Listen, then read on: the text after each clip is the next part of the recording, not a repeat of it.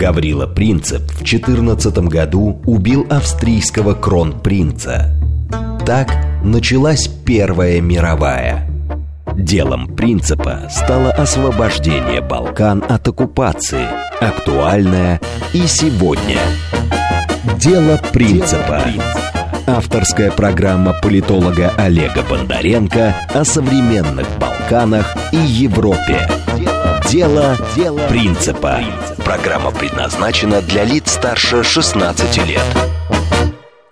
Добрый вечер, Москва. Как всегда, по четвергам в это время мы говорим о деле принципа, о делах принципа. Дела принципа у нас касаются многих международных проблем, сконцентрированных а, в некоторых уголках а, пока еще нашей Европы, имея в виду Балканы. С вами я, Олег Бондаренко.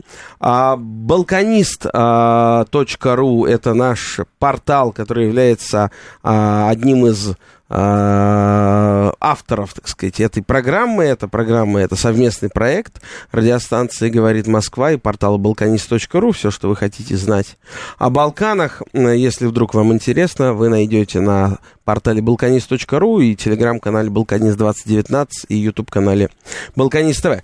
Сейчас, если а, вы захотите нам писать, звонить, а, комментировать, у нас работает смс-портал для ваших сообщений по номеру плюс 7 925 4 восьмерки 94,8. Телеграм для сообщений говорит МСК-бот. Телефон студии прямого эфира. Во второй части программы будем принимать ваши звонки. А, звоните по номеру 8495 7373948. Если вдруг вы почему-то хотите нас не только слышать, но и видеть, вы можете также на Ютубе а, зайти а, набрать «Говорит Москва», вы нас увидите. Итак, сегодня мы подводим итоги балканского лета. Это лето выдалось на удивление спокойным, на удивление, несмотря на идущие э, боевые действия, в общем-то, в Восточной Европе, да, активные боевые действия, лето и в Европе, а, и на Балканах, что удивительно, выдалось невероятно спокойным. Почему? Почему а, эта пороховая бочка, как предрекали в очередной раз, не бомбанула. Об этом будем говорить и подводить итоги балканского лета с нашим дорогим другом, историком, писателем Никитой Бондаревым. Никита, приветствую. Добрый вечер, Олег. А что вот для тебя оказалось самым интересным, запоминающимся, а, подводя итоги этого балканского лета? Не только балканского, и в целом, если мы говорим о взаимоотношении и о роли России в Европе, ну, понятно, да, в нынешних а, условиях специальной военной операции. Ну и, конечно, какие-то основные, а, говорится, реперные точки а, этого лета а, на наших с тобой родных Балканах. А, ты знаешь, наверное, меня э, в наибольшей степени впечатлило э, не то, что произошло, а то, что не произошло. То есть, ты понимаешь, к чему я клоню, меня впечатлило то, что до сих пор так и не сформировано правительство в Черногории, э, выборы в которые прошли еще весной. И вот все лето, нельзя сказать, что они просто плюнули на все и, и, и пошли на море, да, хотя некоторые, может быть, именно не, не, так подожди, и сделали. Парламентские Там... выборы были 11 июня, не весной. Не весной. Парламентские выборы были 11 июня, да. Значит, продолжаются консультации, да, так сказать, между партией победителя на президентских выборах, значит, э, Якова Милатовича, Э, и э, вот, значит, победителями выборов э, парламентских, причем Милатович не является лидером своей этой партии, лидер там, значит, Милойко Спаич. Ну так он и должен стать премьер-министром. Он и должен был бы, по логике вещей, стать премьер-министром, но вот пока, так сказать, не удается ему собрать, как это у вас называется, у политологов, кворум. Вот как бы не удается ему, короче говоря, создать дееспособное правительство. Вот. И, как и было сказано, нельзя сказать, что они просто все пошли на пляж купаться и, и загорать. Нет, они все лето ведут какие-то консультации, встречаются, обсуждают с лидерами сербских партий, с лидерами албанских партий. Но идет все к тому, что э, придется делать то, чего никто из э, новых политических партий в Черногории делать не хочет, а именно звать в коалицию партию демократических социалистов Джуканович. Скажи, что... пожалуйста, а почему это вообще вот так важно? Почему ты буквально вот самое первое, с чего начинаешь наш сегодняшний эфир, это, казалось бы, малюсенькая Черногория какая-то там, уже давно вошедшая в НАТО, уже давно прекратившая э, сколь-либо а, плотные отношения с Россией, и вдруг мы обсуждаем с тобой, начинаем эфир именно с темы а, нового правительства в этой маленькой Ну, потому что это принцип домино. Вот выставлены на столе костяшки домино. Каждая из них по отдельности стоит, как бы, так сказать, достаточно крепко, ровно, и вот одна из них начинает шататься. И вот она шатается, шатается, шатается, шатается. И когда она падает, как бы, это начинается, начинается цепная реакция. Они падают одна за другой, одна за другой, одна за другой. Вот сейчас та костяшка, которая шатается, очень давно уже шатается, это Черногория. Шатается режим Джукановича, который формально проиграл все, что только можно было проиграть. А по сути? А по сути он до сих пор здесь, он по сути до сих пор тут, никуда он не ушел.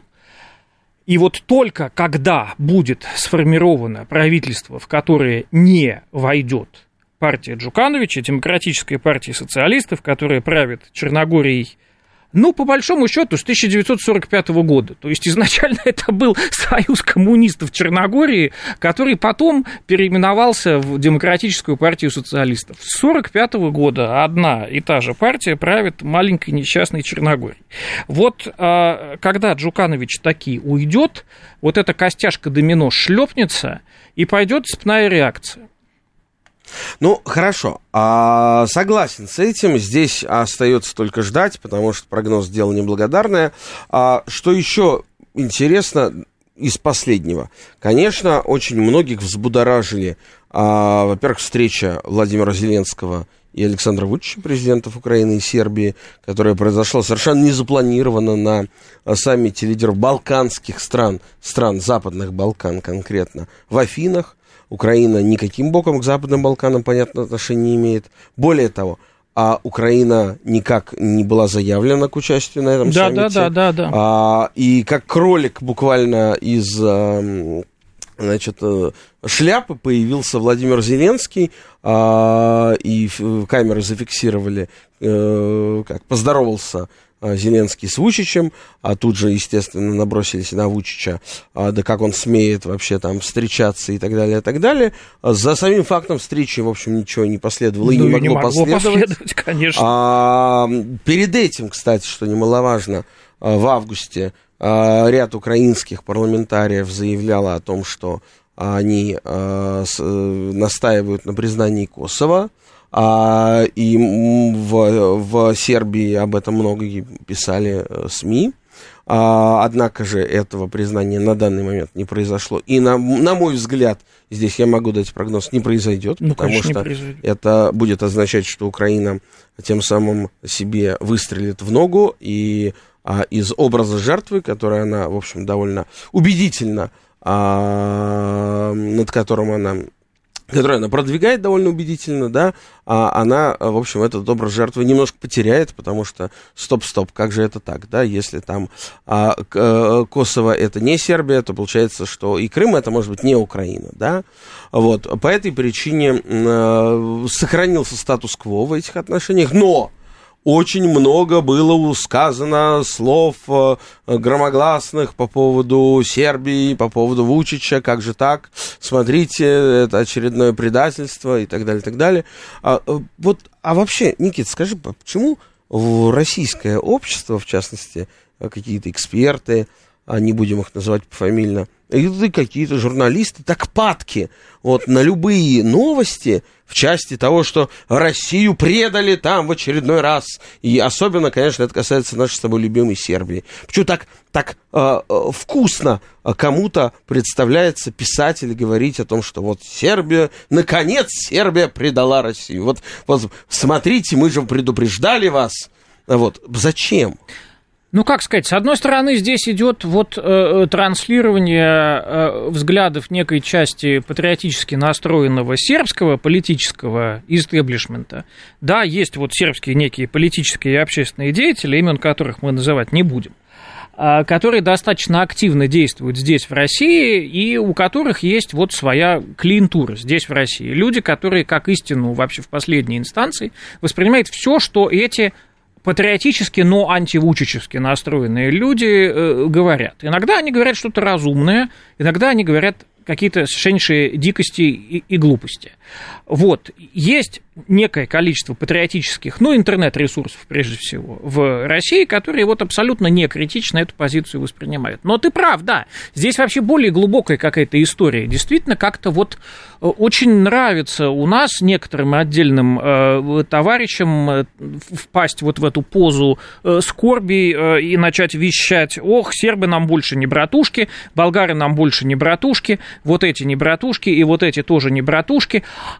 а мы говорили, мы говорили, что им верить нельзя, что они нас э, да, продадут тут же, и предадут. Тут же любят, помнишь, ту цитату Достоевского вспоминать, где вот, ну, знаменитая. Да, да. да. Ну, та цитата касалась Болгарии, э, не то, что в первую очередь, а именно Болгарии она и касалась. Э, вот. Ну, честно говоря, я не знаю. Отчасти, может быть, это связано с тем, что люди не могут понять вот причины сербского русофильства. Им кажется, что это какой-то развод шутка, что это просто сербское желание срубить с русских побольше бабла, потому что э, истинную подоплеку любви сербов к России они уразуметь не могут. И вот на всех каких-то, так сказать, общественных э, там, встречах с общественностью, грубо говоря, в которых э, я участвую и где идет речь о русско-сербских отношениях, иногда мы вместе с тобой участвуем в подобного рода мероприятиях, неизбежно звучит из зала вопрос. Скажите, пожалуйста, а вот, э, э, вот эта сербская э, э любовь к России декларативная, эффективное. Это на самом деле, это правда. Да. Или это за наш дешевый газ. Да. А да, чтобы, чтобы да. наш разговор не был таким а, немножко а, как бы а, и, и, и показушно интеллектуально, а, снобистским даже скажу, я, конечно, должен сейчас эту цитату Федора Михайловича Достоевского зачитать, потому что это нормально, не, каждый человек ее держит себя в голове. И так а, Федор Достоевский, цитата, «Не будет у России никогда еще не было таких ненавистников, завистников, клеветников и даже явных врагов, как все эти славянские племена, чуть только их Россия освободит, а Европа согласится признать их освобожденными. Начнут же они по освобождении свою новую жизнь именно с того, что выпросят у Европы, у Англии и Германии, например, ручательство и покровительство их свободе. И хоть в концерте европейских держав будет и Россия, но они именно в защиту от России это и сделают. Ну и так далее. Да, то есть вот такой вот настрой задан был Федором Михайловичем еще 150 лет тому назад. Ну касался... и дальше он говорит, да, это из дневников писателя цитата, что это тем э, с большей долей вероятности произойдет, если Россия э, будет э, пытаться нарезать из их земель, освобожденных слабоалканских славян, губерний, ввести там русские обычаи, просто кальку с того, как это принято у нас, и не дай боже, так сказать, ввести крепостное право, а потом его отменить. Потому что как по-другому решить аграрный вопрос в стране, где никогда помещичьего землевладения и крепостного права не было, у нас не знают. Вот если мы начнем э, вот эту горячку пороть, то тогда точно нам никто спасибо не скажет. А чтобы сказали, нужно, пишет он, проявить хотя бы малую только политического бескорыстия. Те люди, которых мы освободили, вот это поколение, они будут смотреть не на нас, а в Европу, но их дети, их внуки, если мы сможем это политическое бескорыстие проявить, они будут нам благодарны. И но так оно и случилось. Так оно и случилось. Пример, он это писал в первую очередь, я это еще раз повторю, о Болгарии. Ну, вот пример Болгарии показывает, вот ровно так там все и было, как он говорит один из благодарных потомков, видимо, тех самых, о ком писал Федор Достоевский, а, Милорад Додик, безусловно.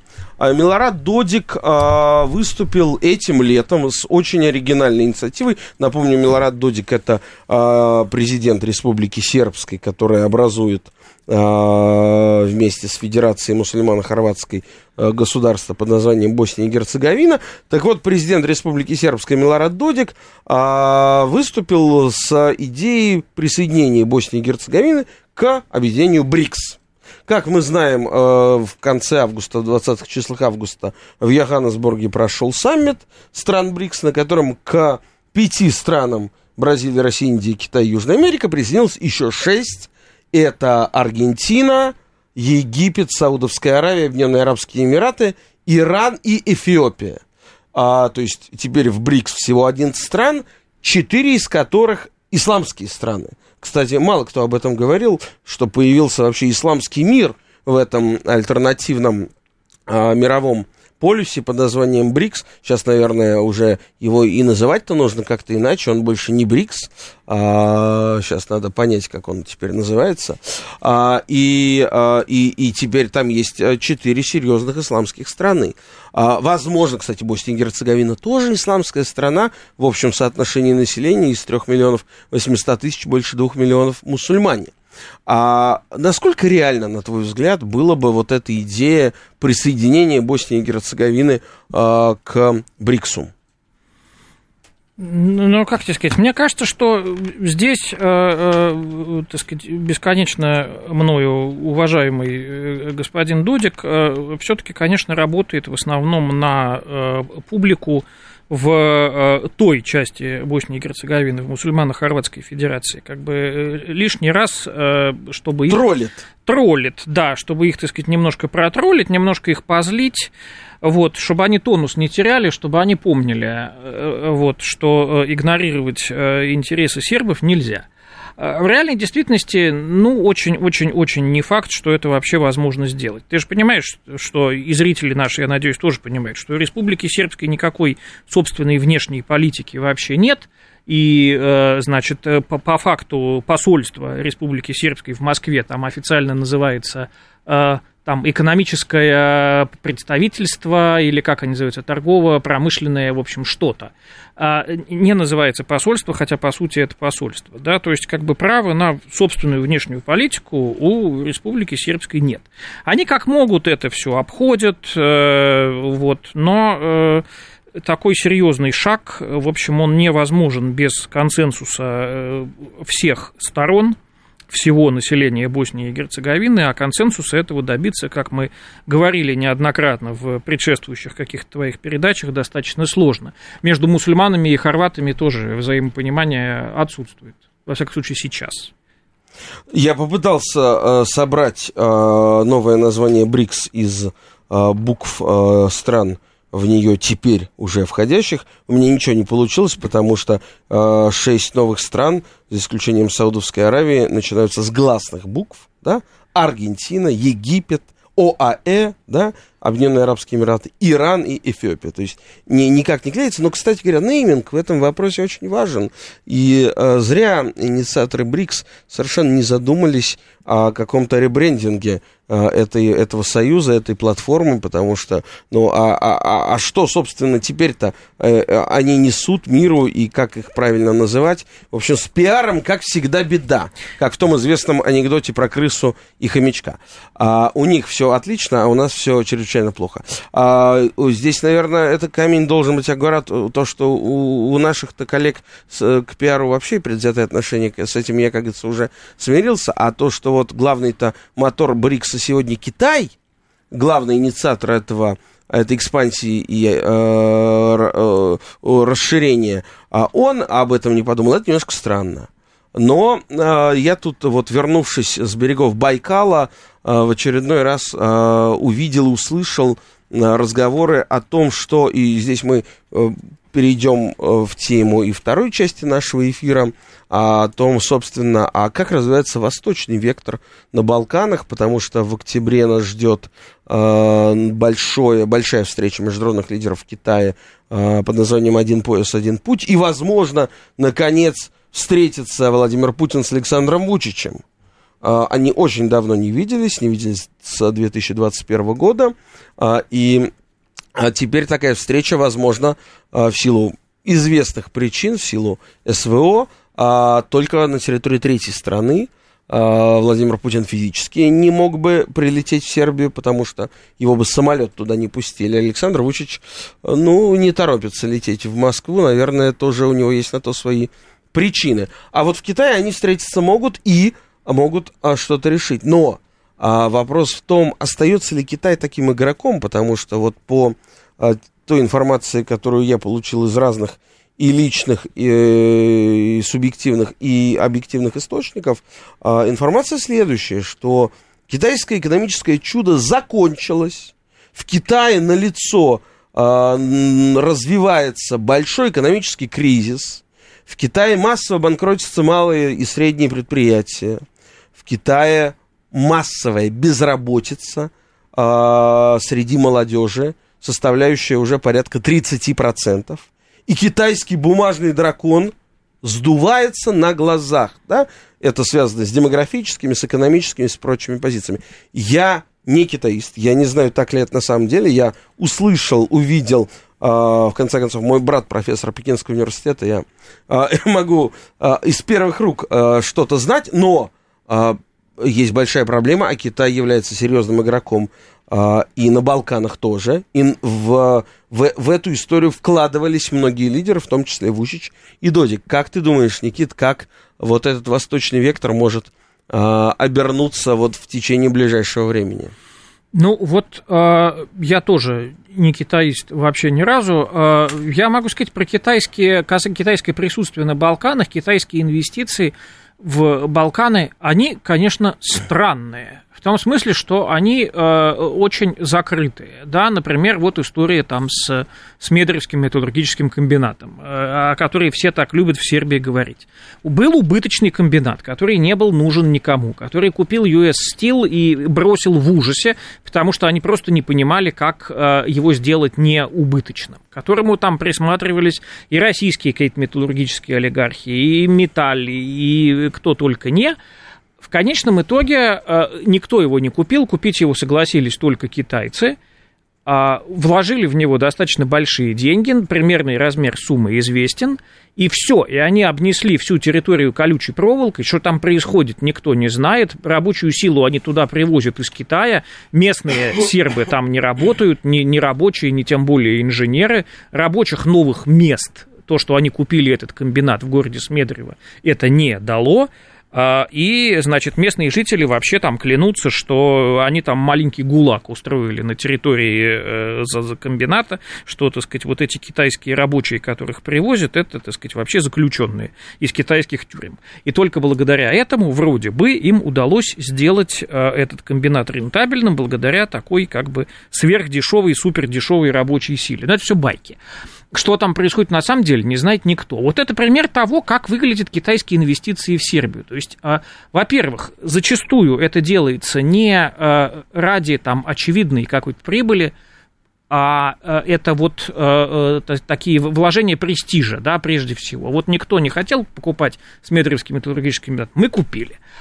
А, а во-вторых, никто не знает, что, собственно, они с этим делают. И э, если сейчас действительно хоть в какой-то степени соответствует действительности э, то, что говоришь ты, то, конечно, все вот эти вот э, вложения престижа китайские, они в первую очередь и посыпятся. Что-то, что не приносит прибыль, что-то, что делается в первую очередь из каких-то политических соображений. Вот это все в первую очередь накроется медным тазом. А на этом фоне и буквально сегодняшняя новость, Си Цзиньпинь отказался ехать в Индию на встречу больш... лидеров Большой Двадцатки, то ли солидаризируясь с Владимиром Путиным, то ли потому что просто Китай не очень любит Индию. Нам пишут а, наши слушатели, а, согласитесь, мы смотрим на американских союзников и их политику, там все четко, линейно и прямо, банальный пример голосования в ООН. Их союзников голосуют четко и как по команде. Как дела у нас? Союзников, реальных союзников а некоторые пытаются хитромудро действовать, как Китай или Индия у нас мало. Сербию воспринимают как союзников, а они себе крымскую платформу позволяют и прочее.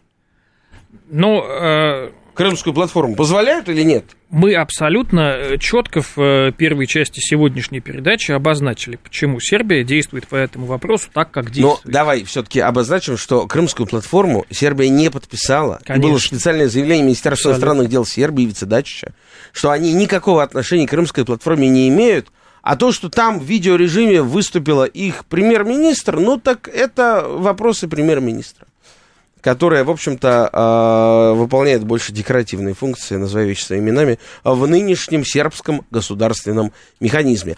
А вот что изменится этой осенью а, в сербском и не только государственном механизме, мы вам расскажем сразу после выпуска новостей. Оставайтесь с нами. Дело принципа. Авторская программа политолога Олега Бондаренко о современных Балканах и Европе. Дело, дело принципа. Итак, продолжаем наш эфир а, с Никитой Бондаревым, историком, писателем. А, кстати, у нас вот звонки появились. Как мне нравятся наши слушатели, очень пунктуальные люди. Звонят сразу, как было сказано в начале второй части. Алло. Добрый вечер, Здравствуйте, Ростислав. У меня вопрос Никите по поводу роли России этим летом, но не на Балканах. Вот в романе «Парк Горького» майор Прибул уже знал шкурность американских дельцов, как Джон Осборн. И к тому же привыкли здесь и от Германии. Как будто они чем-то обязаны Кремлю, а то, не дай бог, отношения станут хуже. И вопрос, вот то, что у Анны Лены Бербук принцип, э, а давайте, давайте поиграем в высылку дипкорпуса, и не является ли она первой главой МИДа не шкурности нефтегазовой, а наоборот переигравшей майорские представления тут об обывательском мышлении и поведении Европы, поэтому в России роль сейчас не та, что предполагалось как бы. Спасибо. Ну, честно говоря, я не знаю. Олег, мне кажется, ты э, лучший, чем я Я не знаком с Анной Леной Бербок, знаю ее биографию и знаю прекрасно политическую силу, которую она представляет. Собственно, этого вполне достаточно. Анна Лена Бербок, нынешний министр иностранных дел Федеративной Республики Германии, девушка 1980 года рождения, то есть 43 лет, довольно молодая, а, выросшая в атмосфере хиппи. Ее родители были такими, в общем-то, зелеными зелеными активистами, перекрывавшими э, своими телами железнодорожные поезда от а, возможности перевозки а, всяких там отходов а, ядерного топлива и всего прочего. А, то есть такая а, зеленая активистка с богатой родословной. А, ей, кстати, нельзя отказать в последовательности. Можно соглашаться, не соглашаться. Ну, слушайте, ну, есть вот и такая точка зрения, да. А, к сожалению, для нас с вами Зеленая партия Германии давно и прочно заняла жестко антироссийскую, местами русофобскую позицию. А, что с этим делать? Ну, никто с ними не работал. Никто с ними не работал, поэтому сами виноваты в том числе. Так, вот Марина Николаевна, слушаем вас. А, добрый вечер, да. Значит, как всегда, все интересно. Я хотела вот какой вопрос задать. Вот надо смотреть все-таки в корень. Государства, которые мы сегодня так подробно значит, обсуждаются, они небольшие. Значит, маленькая экономика. Вот, э, то есть э, я к чему клану, клану э, значит, хочу сказать, э, что они э, по объективным причинам не могут проводить какую-то независимую политику. Но вот, проводят же. У меня воп... Извините, да, у меня вопрос. Что, собственно, мы от них хотим? Если это абсолютно, в общем-то, ну, зависимые страны.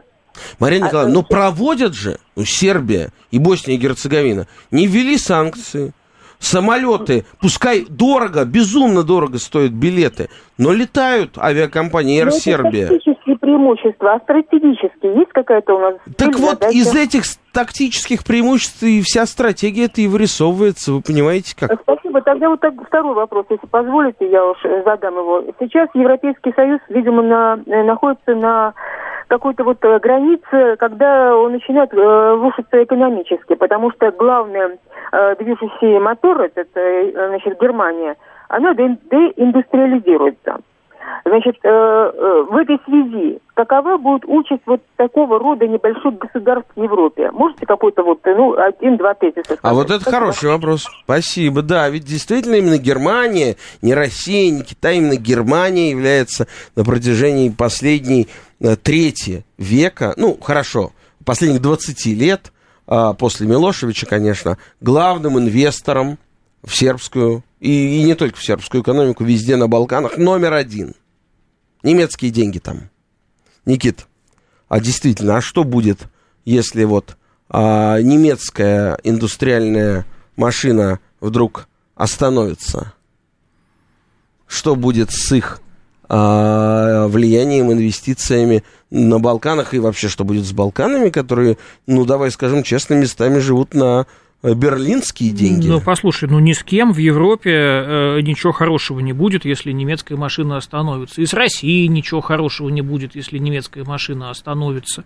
Э, вот, несмотря на то, что, так сказать, сейчас наши отношения с Германией находятся на очень-очень-очень низкой точке, все равно, если немецкая, так сказать, экономика встанет, от этого вздрогнут все по всему миру. Ну, ясно, что, наверное, Балканам придется действительно тяжелее, чем многим, это факт.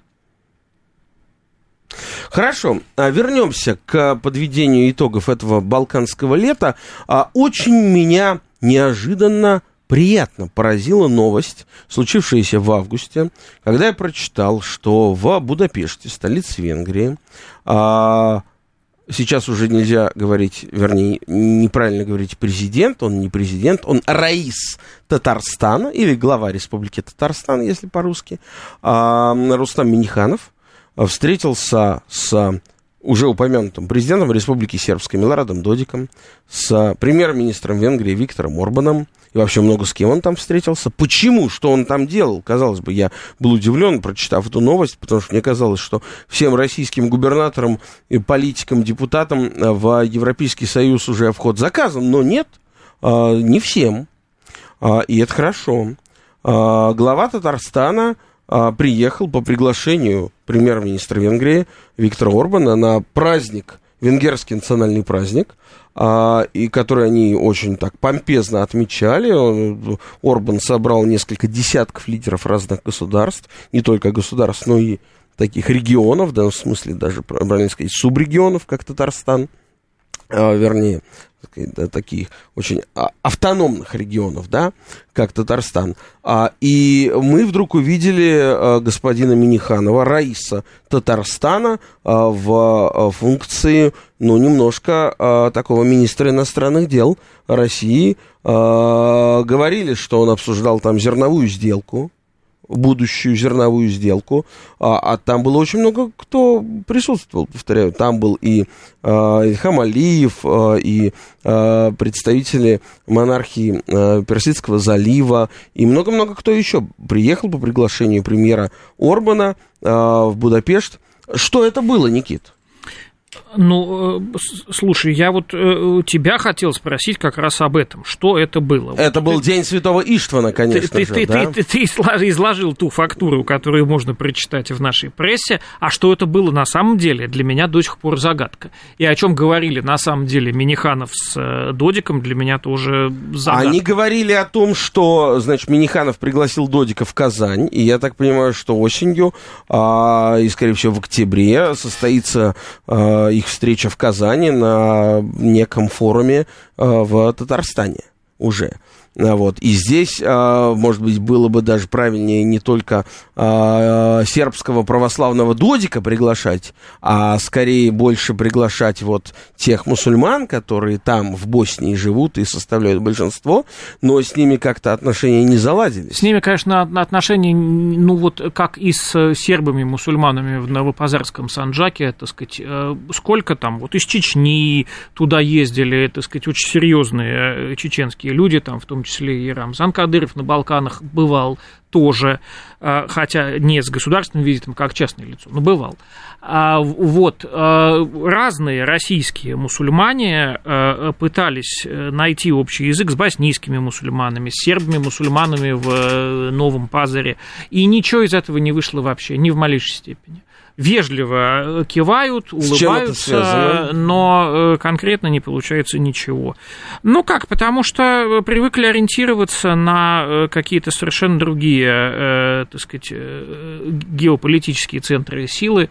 То есть это в первую очередь Турция, конечно, во вторую очередь это арабские страны, страны Персидского залива, и в-третьих это, так сказать, безусловно, Соединенные Штаты Америки, позиции которых были очень сильны в Боснии и Герцеговине. Сейчас они уже не так сильны, но по-прежнему они там важный игрок.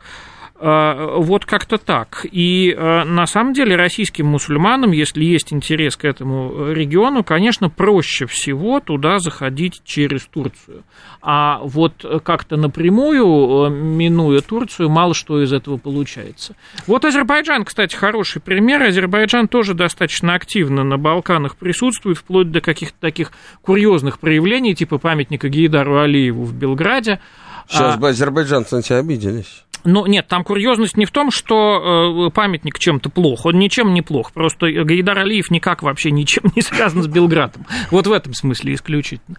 А вот. А, вот Азербайджан присутствует достаточно хорошо, и э, у него все хорошо получается в диалоге с местным исламским населением на Балканах, именно потому, что Азербайджан туда заходит, э, так сказать, в обнимку с Турцией. То есть вот в рамках каких-то единых звонок. концепций. Еще Александр, здравствуйте. Ну, здравствуйте, Александр.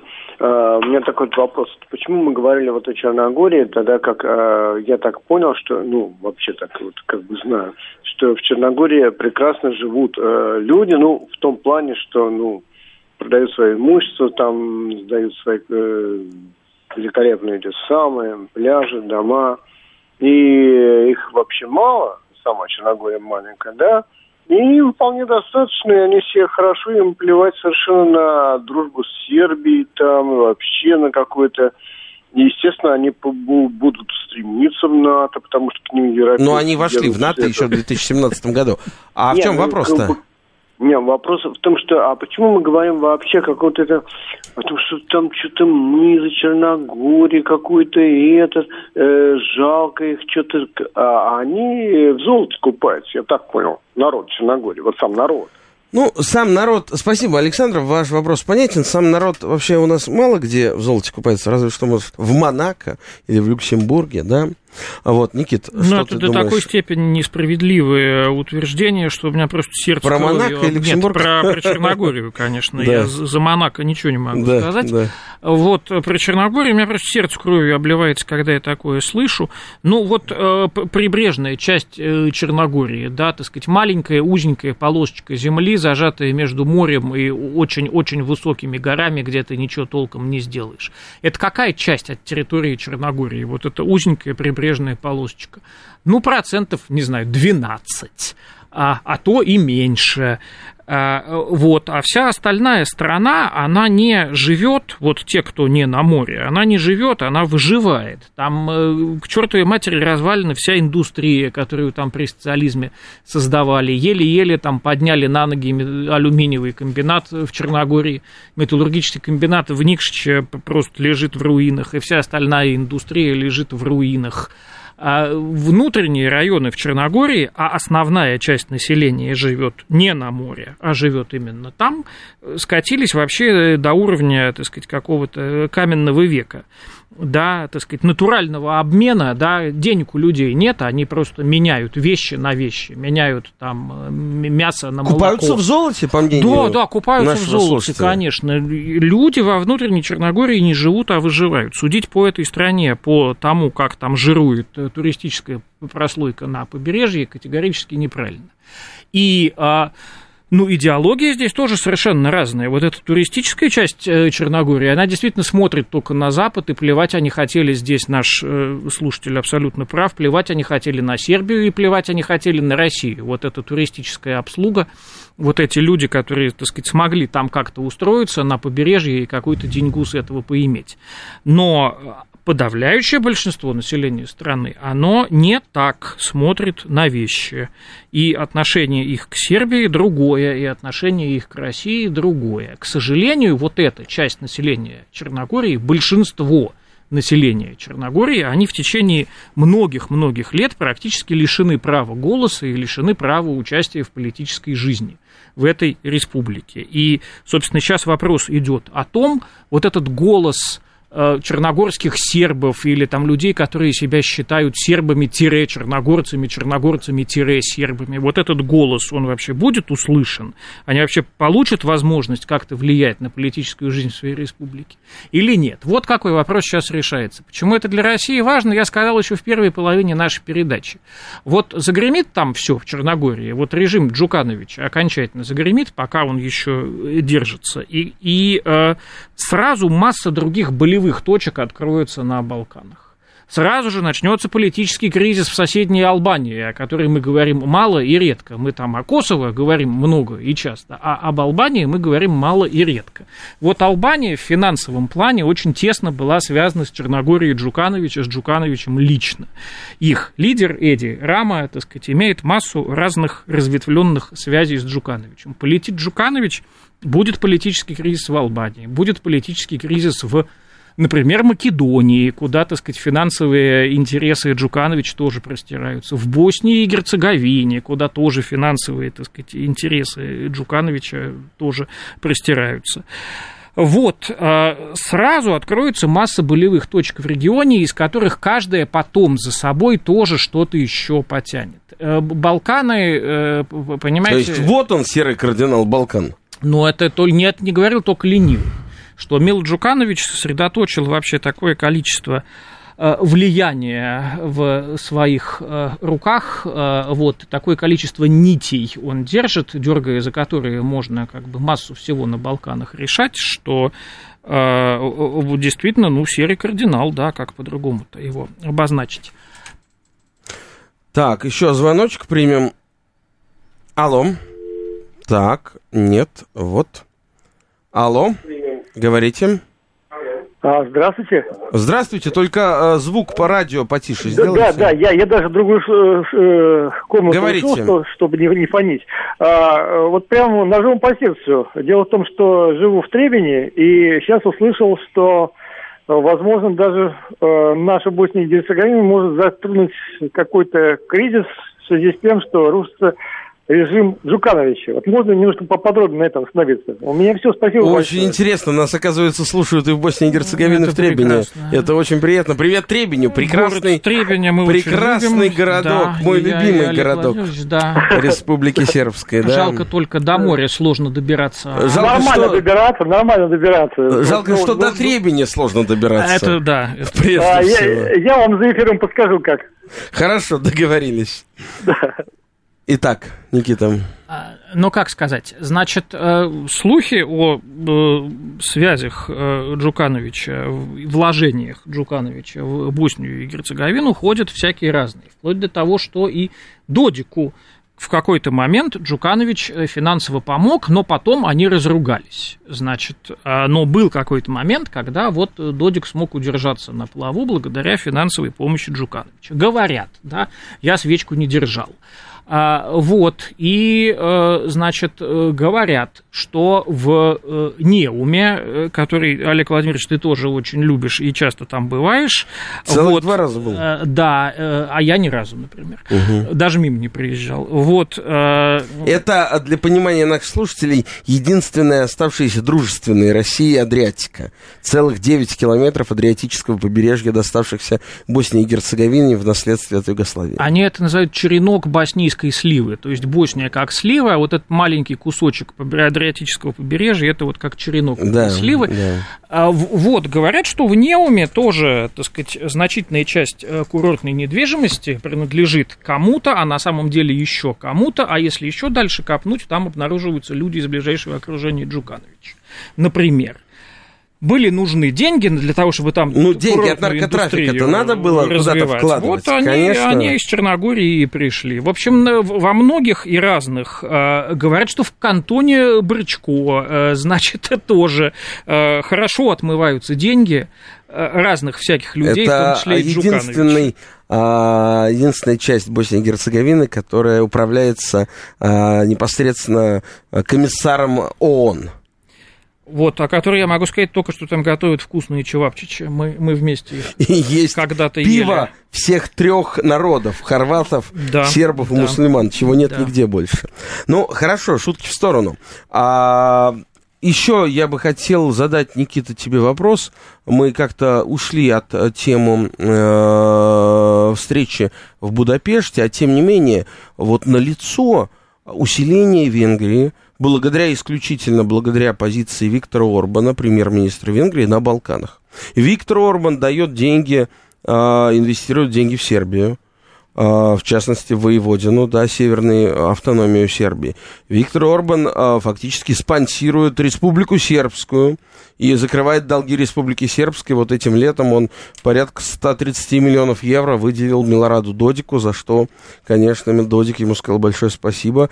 Это не Джукановичем единым, да, Да вот. уж точно, не Орбан единым. помог. Кстати говоря, а, до сих пор, насколько я знаю, обещанный российский а, транш кредита, о котором а, речь шла на встрече Милорада Додика и Владимира Путина, до сих пор, это деньги в пути.